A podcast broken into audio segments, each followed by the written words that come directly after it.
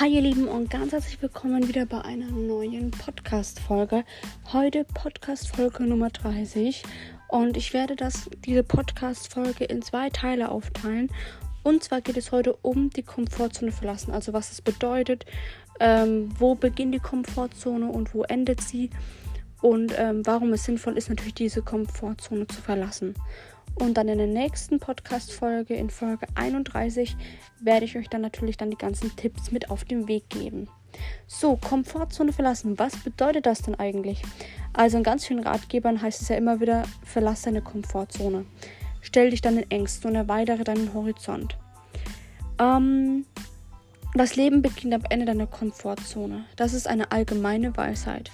Diesen Leitsatz jedoch in die Tat umzusetzen, kann für viele Menschen schwierig sein. Also wo beginnt die Komfortzone und wo endet sie? Wohl jeder hat schon einmal von der Komfortzone gehört. Allerdings ist nicht jedem klar, wo sie beginnt und wo sie endet. Die Komfortzone ist der Bereich, in dem du dich wohlfühlst, in dem es bequem ist und in dem du keinerlei Anstrengung brauchst, um etwas zu tun. Die Komfortzone bezeichnet nicht unbedingt einen Ort, sondern eine ganze Lebensweise. Es ist also ein Bereich, in dem dich nicht viel Neues erwartet, sondern du mit ziemlicher Sicherheit weißt, was alles passieren wird. Deine körperlichen Auf Alarmfunktionen sind dabei vollkommen runtergefahren und du kannst innerhalb dieser Komfortzone ausruhen. Menschen, die sich in ihrer Komfortzone eingerichtet haben, tun sich natürlich schwer, Neues zu wagen und sich auf neue Erfahrungen und Menschen einzulassen. Jede Komfortzone ist individuell und hängt ganz von dem jeweiligen Menschen ab, während extrovertierte Menschen meist keine Probleme haben, auf neue Menschen zuzugehen, kostet es introvertierten Menschen oft einiges an Überwindung, neue Kontakte zu knüpfen. Die Komfortzone hat also wirklich vieles mit dem Charakter und der Persönlichkeit eines Menschen zu tun. Viele Menschen bevorzugen es natürlich in ihrer Komfortzone zu verweilen, ja. Und viele fühlen sich dann wohl und kennen sich aus und können ihre Gewohnheiten nachgehen. Persönliches Wachstum passiert jedoch nur außerhalb der Komfortzone, wenn der Mensch gezwungen wird, sich neuen Erfahrungen zu stellen und Herausforderungen zu meistern.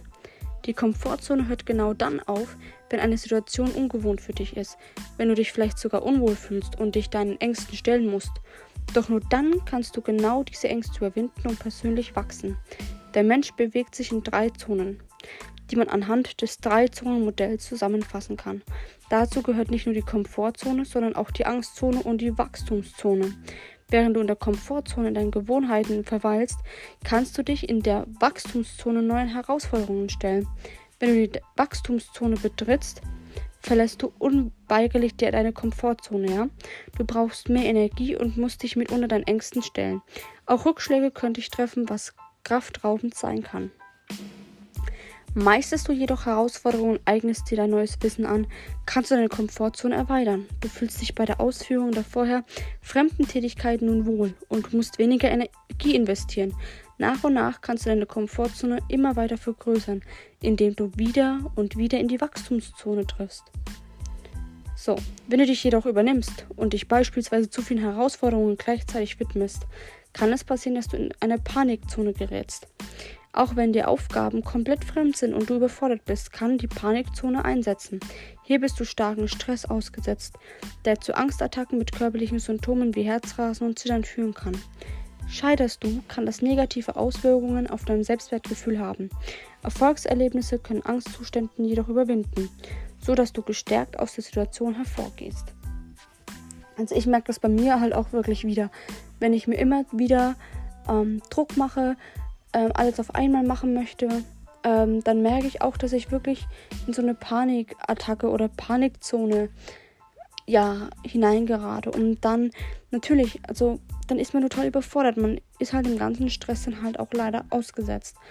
Und ähm, ja, ihr könnt mir mal ganz gerne auf Instagram schreiben, ob das euch auch zutrifft. Fällt es euch überhaupt schwer, die Komfortzone verlassen?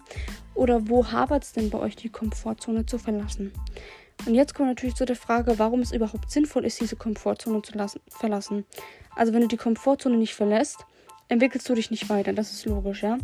Und die Welt verändert sich ständig und du bleibst halt einfach zurück. Und wenn du dauerhaft in der Komfortzone verweilst, wirkt sich dies natürlich auch negativ auf deine körperliche Gesundheit aus.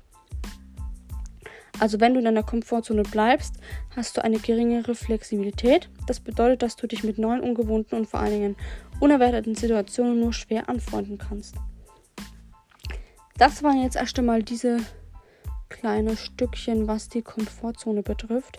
Ähm, Im nächsten Teil werde ich natürlich dann meine Tipps und Tricks mit auf den Weg geben. Und das war's erstmal. Und ich hoffe, dir hat das erstmal gefallen. Und ähm, ja, über Meinungen, Reviews und alles freue ich mich natürlich, wenn du mir auf Instagram schreibst. Da heiße ich Julia Linda Jasmin. Und ähm, da wünsche ich dir hiermit noch einen wunderschönen Mittwoch.